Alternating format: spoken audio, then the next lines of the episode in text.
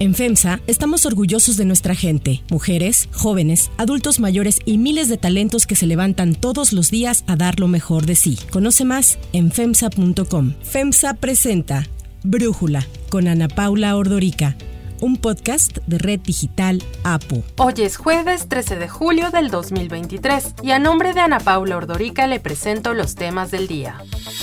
El presidente López Obrador pide que se investigue a las empresas de Xochitl Galvez por contratos recibidos del gobierno. Ella le responde. Tras el fallido motín del mes pasado, Grupo Wagner entrega más de 2.000 equipos militares y cerca de 20.000 armas pequeñas al Ministerio de Defensa ruso. Pero antes, Ana Paula nos presenta el tema de profundidad. El día de hoy voy a platicarles un poco del día uno del recorrido que he hecho con Iberdrola, invitada para conocer sus instalaciones eléctricas. Arrancamos primero tomando un tren desde Madrid hacia la parte este de España para visitar una hidroeléctrica de bombeo que se llama Cortes La Muela. Esto de La Muela muy interesante porque tiene arriba, pues sí, básicamente un espacio de agua en forma de muela que es lo que alimenta esta hidroeléctrica por bombeo que utiliza el río Júcar como parte de la parte hídrica, digamos, que alimenta esta hidroeléctrica. Muy interesante todo lo que aprendimos ahí. Y de esta hidroeléctrica por bombeo que no existe ninguna en México, ninguna hidroeléctrica que utilice el bombeo, existen las hidroeléctricas pero no las que utilizan el bombeo, nos fuimos a la central nuclear de Cofrentes, que realmente impresionante. Después de ver esta central nuclear, todas las medidas de seguridad tan impactantes que tiene, se me antojó muchísimo ver de nuevo este documental sobre Chernóbil que se hizo y tratar de entender pues todo lo que les falló a los rusos en esa central nuclear que viendo todas las medidas de seguridad que tiene una central nuclear como la de Cofrentes, entiendo que la de Chernobyl no tenía todas estas medidas de seguridad, pues eh, las preocupaciones sobre la seguridad de estas centrales me parece que pueden estar mal entendidas. El análisis. Y precisamente por eso me da muchísimo gusto poder platicar hoy con Víctor Ramírez, experto en temas energéticos, que ha estado conmigo en esta visita y junto con la gente de Iberdrola y otro grupo de invitados, visitándolas para que nos platique un poco sus impresiones. Él sabe mucho de todo esto, ha visitado y conoce el sector energético de México. Entonces, para poder platicar con él y que nos dé más detalles de este tema. Víctor, bueno, primero que nada, gracias por aceptar la entrevista y platícanos un poco por qué es interesante esta hidroeléctrica. Bueno, antes que nada, muchísimas gracias por esta invitación a platicar. ¿Qué es la muela? Primero hay que decir que es un embalse originalmente hidroeléctrico como todo, todo lo conocemos, Cortés, como las hidroeléctricas que hay en el sureste de, de, de, México, en Chiapas principalmente, que utiliza un cañón y en el cañón instalas una cortina y con la cortina utilizas la presión hidroeléctrica para generar energía eléctrica como cualquiera en el mundo. Posteriormente, en la parte superior de una meseta instalas o creas un lago artificial, el cual recibe agua por bombeo durante los momentos en los que el precio de la energía es muy bajo y cuando el costo de la energía eléctrica crece mucho, es el proceso contrario, se abren compuertas, utilizan el agua que bombearon originalmente, la hacen bajar y con eso genera energía eléctrica y bueno, aprovechan el diferencial entre el costo de energía muy bajo cuando suben agua y el costo muy alto cuando la dejan caer, ¿no? Y cuando turbinan o generan energía eléctrica en la alta demanda. Entonces es un sistema bastante interesante. En México no se ha explorado, creo que podría haber condiciones para explorarlo en México y que además te permite ofertarle al sistema eléctrico regulación, energía firme y mejorar entonces el desempeño de la red eléctrica. ¿no?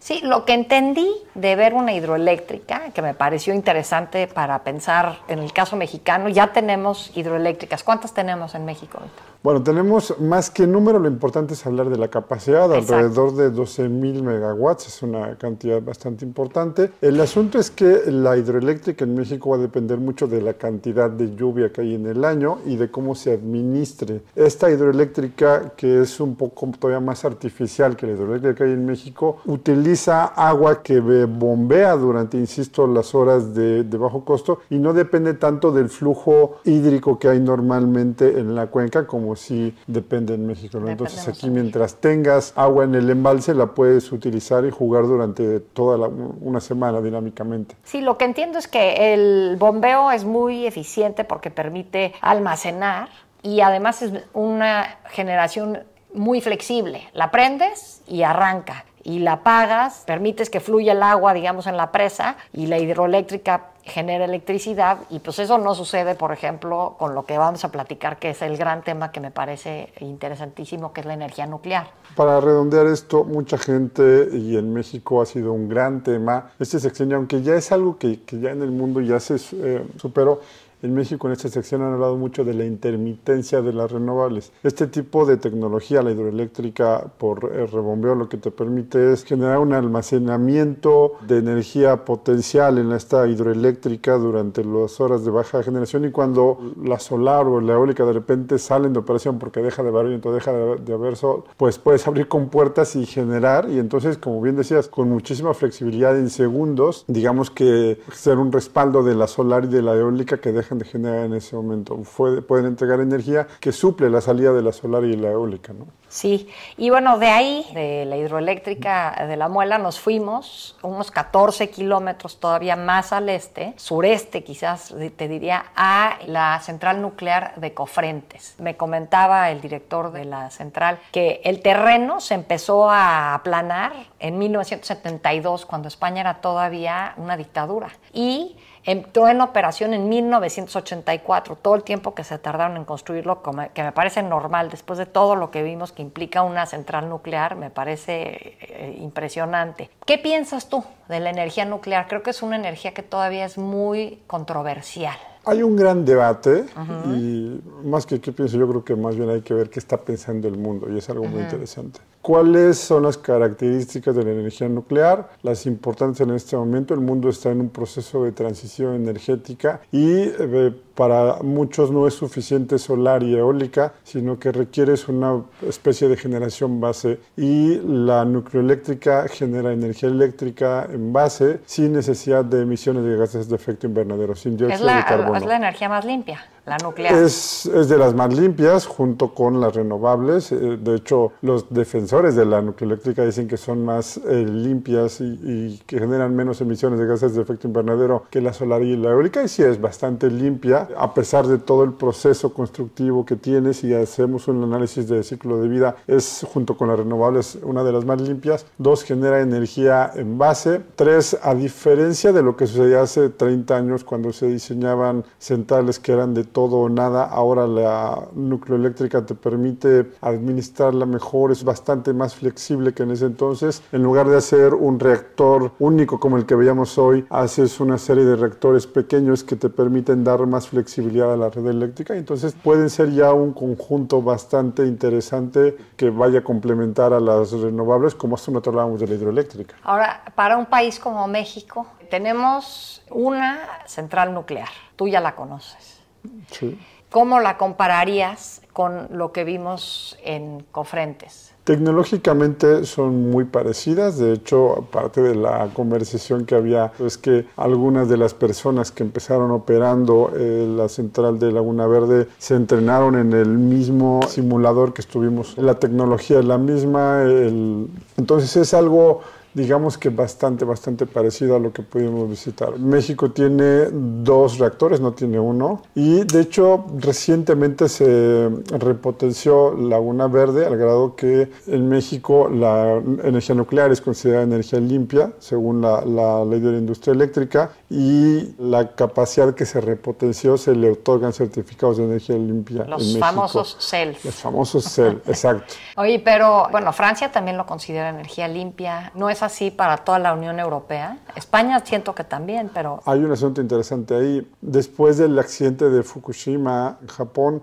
2011. Mm, exacto. Alemania, por ejemplo, decidió cerrar sus centrales nucleoeléctricas. Hay una presión política sobre algunas centrales nucleoeléctricas, por ejemplo, en España también. Mientras que Francia, al contrario, mantiene sus centrales nucleoeléctricas y hay otros países en el mundo que están incrementando. ¿Qué sucede en Europa ante la imposibilidad de cumplir con los acuerdos de París con solamente renovables? Hay un intento, o de hecho hubo un cambio en la nomenclatura o en la taxonomía de la energía para empezar a considerar la energía nucleoeléctrica como energía verde o energía limpia. Es un gran debate, creo que va más allá, pero hay que dar cierta razón a quienes promueven la nucleoeléctrica diciendo que si tu prioridad es frenar el cambio climático, habría que tomar en cuenta la nucleoeléctrica que, insisto, tiene valores muy, muy bajos de emisiones de gases de efecto invernadero, que son los causantes del cambio climático. El director de la central nuclear nos explicó cómo se genera la energía nuclear.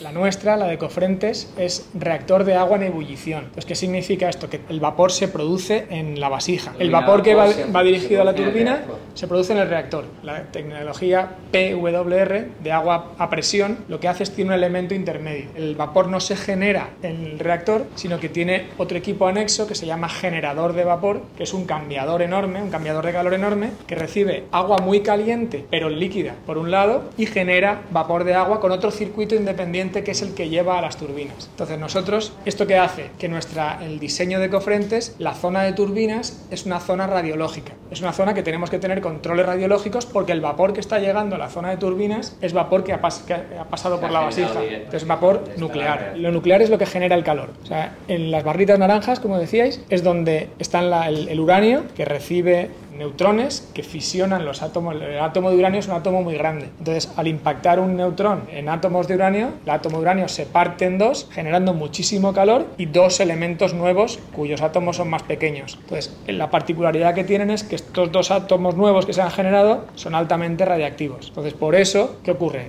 que la densidad de potencia es muy alta de un reactor nuclear, generamos mucha energía con poco combustible Además, nos habló de qué pasa cuando la central nuclear, o sea, bueno, tiene una vida útil, ¿no? Esta central nuclear va a cerrar, ya tiene una fecha, 30 de noviembre del 2030, es lo, que, lo que decían.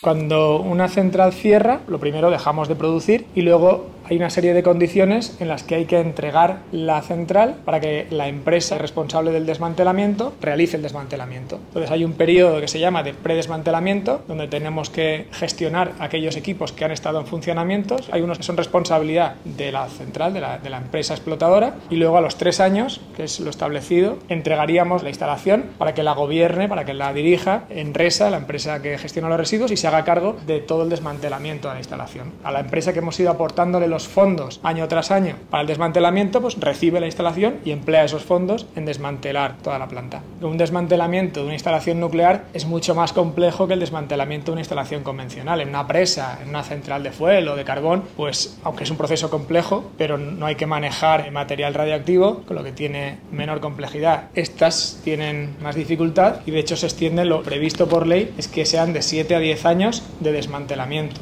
de cada instalación yo siento que el 2030 está a la vuelta de la esquina, pero pues va a ser una central nuclear que va a haber funcionado, arrancó en 82, si cierra en el 2030, son casi 50 años. 46 años. Con toda la inversión que se hacen, nos habló de 5 mil millones de dólares a precio actual, lo que se invirtió. ¿Qué piensas de esto? Bueno, lo, primero es que, eh, como te decía, hay un cambio en la taxonomía de la energía verde en la Unión Europea y esto puede cambiar dependiendo quién llegue al poder en las próximas elecciones generales, además que se avecinan. Hay algunos sectores en España que están promoviendo mantener y incrementar incluso la participación de la, de la energía nucleoeléctrica. A lo mejor no incrementar, pero por lo menos sí alargar el tiempo de vida. Esto 2030, bien decías el, la fecha, sin embargo es el día de cierre que está pactado hasta ahorita, pero eso podría cambiar y además ese es el día de cierre o que el día que inicia el cierre, porque así como se tardó siete años en construirse esta central, puede tardar también siete años en, en desmantelarse totalmente. ¿Qué puede suceder? Que sí, la presión y la necesidad de usar fuentes de energía con bajas emisiones de dióxido de carbono o de gas de efecto invernadero modifique un poco estas fechas de salida y obligue también a repotenciar y a meter nueva tecnología y, garantizar seguridad, que creo que es la parte que a todo mundo le preocupa. ¿no? Totalmente. Bueno, eh, lo mismo el director de Cofrentes nos habló de las características que tiene la zona de Cofrentes, por qué se decidió que ahí se hiciera esta central nuclear. La disponibilidad de agua primero, tiene que haber agua para refrigerar. Entonces, Cofrentes tiene un embalse y llegan dos ríos. Y es un embalse y unos ríos con caudal suficiente. Luego, otra parte es la situación. Tienes que tener consumos eléctricos cercanos a, a quien te pueda consumir la gran cantidad de energía que producimos. Entonces, Cofrentes se sitúa entre Madrid y Valencia, dos poblaciones muy importantes que pueden requerir ese consumo eléctrico. Luego, otras características son, por ejemplo, la sismicidad. Pues Cofrentes, los, las historias, eh, el histórico sísmico es muy bajo es una zona sin una elevada sismicidad, por eso hace interesante. Luego es interesante también el hecho de que no sea una zona muy poblada, y que tenga la, densidad de población sea reducida. Cofrente es una zona que en el valle eh, no hay una grandísima población. los pueblecitos, las, ciudades más importantes están a 40 kilómetros al norte y al sur y tienen 30.000 habitantes. Todo eso, digamos, es lo que al final hace la elección de un emplazamiento u otro. Y le preguntamos sobre esta preocupación de seguridad. Esto fue lo que nos dijo. ¿Cuál es el concepto de la seguridad nuclear? Que una vez el combustible está generando calor, necesita ser refrigerado, necesita que atraviese por él caudal de agua para refrigerarlo. Y tiene una particularidad, que es cuando paramos la central, cuando deja de producir electricidad, todavía genera una parte de calor. Hay una parte de calor que sigue generando. Entonces, el accidente de Fukushima, ¿qué ocurrió? Las centrales japonesas estaban funcionando con total normalidad. Llega un terremoto. Como Japón es un país sísmico, las centrales soportan el terremoto sin ningún problema. Pero paran. Como hay problemas en las líneas eléctricas con las que evacúan su energía, pierden la capacidad de evacuar la potencia al exterior y las centrales paran. Los, reactores se paran. Pero ellos tienen capacidad de seguir con sus equipos diésel de emergencia, de empezar a refrigerar el reactor. Cuando para el reactor necesitas enfriarlo. Entonces ellos ponen en marcha sus generadores diésel y empiezan a refrigerar el reactor con total normalidad. ¿Qué ocurre? Que les llegó el tsunami y el tsunami superó lo que ellos tenían previsto como diseño. O si tenían previsto un tsunami de 10 metros, llegó uno de 14 metros. Entonces les dejó fuera de servicio sus generadores diésel. No tenían electricidad para accionar las bombas que refrigeran el combustible. Entonces se quedaron sin refrigeración. Y entonces el combustible empezó a calentarse, a calentarse, a calentarse hasta que fundió las vainas de metal y empieza a salir el material del nuclear, el material, el uranio, las pastillas y los productos de fisión empiezan a salir al exterior. Entonces, por eso aquí en la seguridad nuclear, ¿de qué trata? De garantizar que siempre hay capacidad de refrigeración. Mientras tú tengas posibilidad de inundar con agua el combustible, no va a haber problema. Ahora, México es un país sísmico, como Fukushima, bueno, como Tokio, como Japón, pues. Entonces, no nos debería de preocupar igual a nosotros este tema de la seguridad, pensando en que somos más parecidos a Japón que a España en materia de sismicidad? Bueno, el asunto de la sismicidad, sin lugar a dudas, es un asunto a tomar en cuenta y como bien decías, lo toman ellos con bastante seriedad. Hay zonas en las que obviamente por la alta sismicidad no se puede establecer, pero no todo el país tiene la cantidad de sismicidad o el riesgo de sismicidad tan fuerte que hay, por ejemplo, en el centro del país. Hay zonas en el norte que son bastante más inocuas en, en respecto de sismos. Pero sí, sin lugar a dudas hay que tomar en cuenta eso. Ahora también la tecnología constructiva ha cambiado y cada vez más tiene, tienes más seguridad de integridad de los edificios ante sismos, pero bueno, se tendrá que tomar en cuenta y la realidad es que no hay planes serios, al menos en el corto y mediano plazo, de, para construir nucleoeléctricas. Este gobierno ha hablado de una pequeña nucleoeléctrica en Baja California Sur, pero en realidad parece ser que fue una idea, una se le chispoteó a alguien en el gobierno, como decimos en México y no, no veo cómo se desarrolla un proyecto, al menos en lo que resta de este sexenio, se, se inicie o se den los pasos iniciales, aunque hay que decirlo, el programa de desarrollo del sector eléctrico nacional o PRODECEN sí habla de, de meter alguna capacidad nuclear, pero no hay planes como tal. ¿no? Y ya a nivel más personal, ¿qué fue lo que más te impresionó de la visita a esta central nuclear de Cofrente? Bueno, yo ya había visitado una central nuclear, como dices, pero me había quedado en una visita muy, muy superficial. La realidad es que entrar y ver todo lo que se hace adentro, los niveles de seguridad, las formas en las que se, tiene que actuar. Este, la propia infraestructura es impresionante. Creo que es algo que, digo, no todo el mundo puede visitar una nucleoeléctrica, pero es algo interesante de conocer cómo funciona y cómo principios tan básicos este, permiten eh, dar más seguridad y cómo se hace toda la complejidad del monitoreo que se hace alrededor de una central nucleoeléctrica. Creo que es algo impresionante y que no todos sabemos y que si entendiéramos un poco más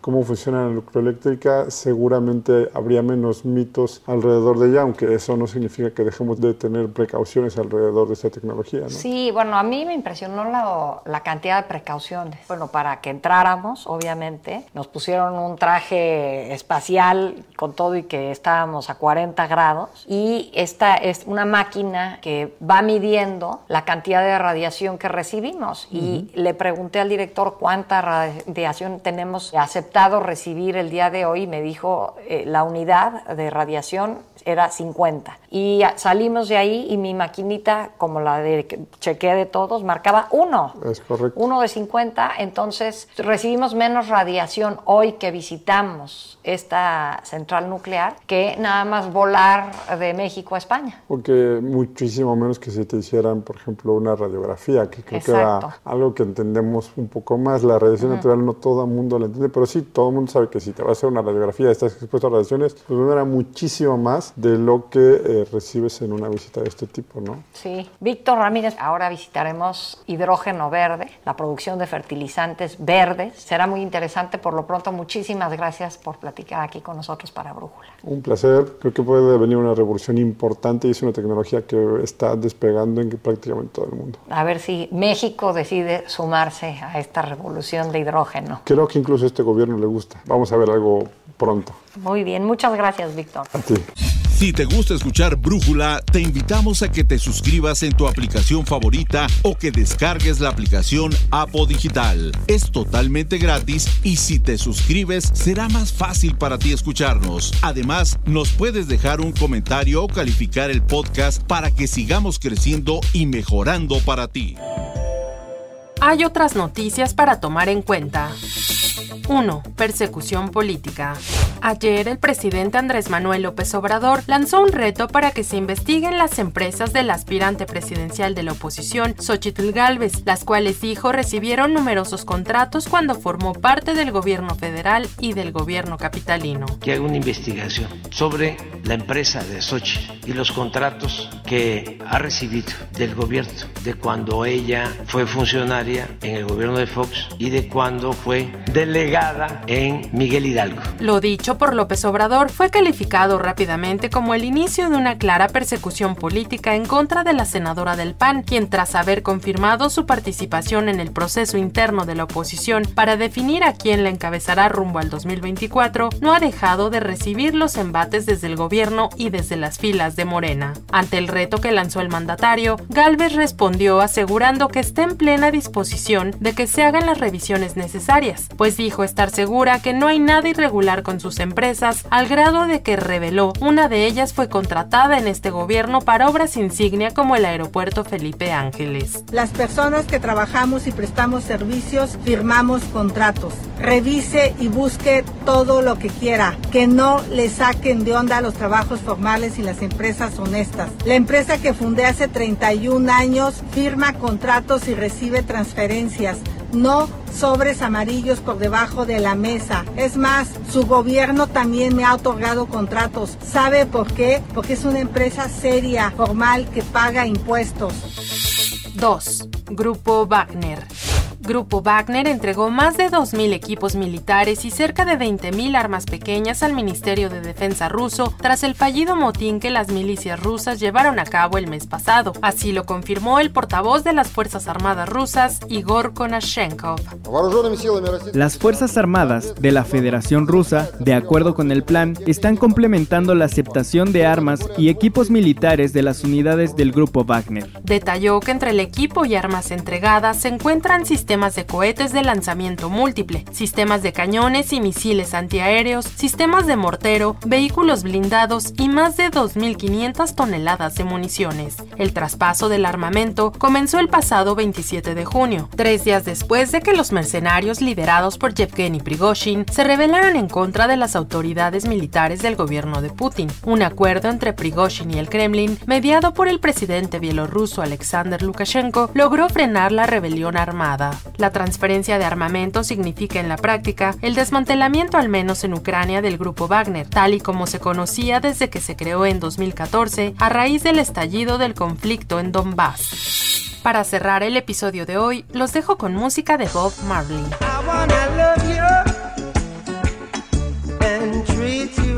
Paramount Pictures presentó el primer tráiler de la película biográfica del cantante de reggae Bob Marley. Este filme está protagonizado por Kingsley Ben-Adir y fue producido por la viuda e hijos del artista. La cinta muestra las diferentes etapas de la vida de Marley, desde sus humildes comienzos en Jamaica hasta su meteórico ascenso a la fama mundial. Se prevé que Bob Marley One Love se estrene el 12 de enero de 2024.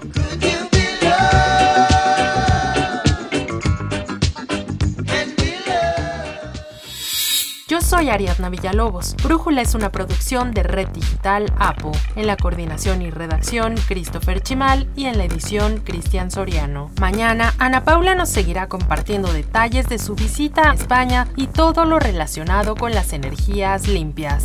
Oxo, Farmacias ISA, Cruz Verde, Oxo Gas, Coca-Cola FEMSA, Invera, Torrey y PTM son algunas de las muchas empresas que crean más de 245 mil empleos tan solo en México y generan valor como parte de FEMSA. FEMSA presentó Brújula con Ana Paula Ordorica, un podcast de Red Digital APO.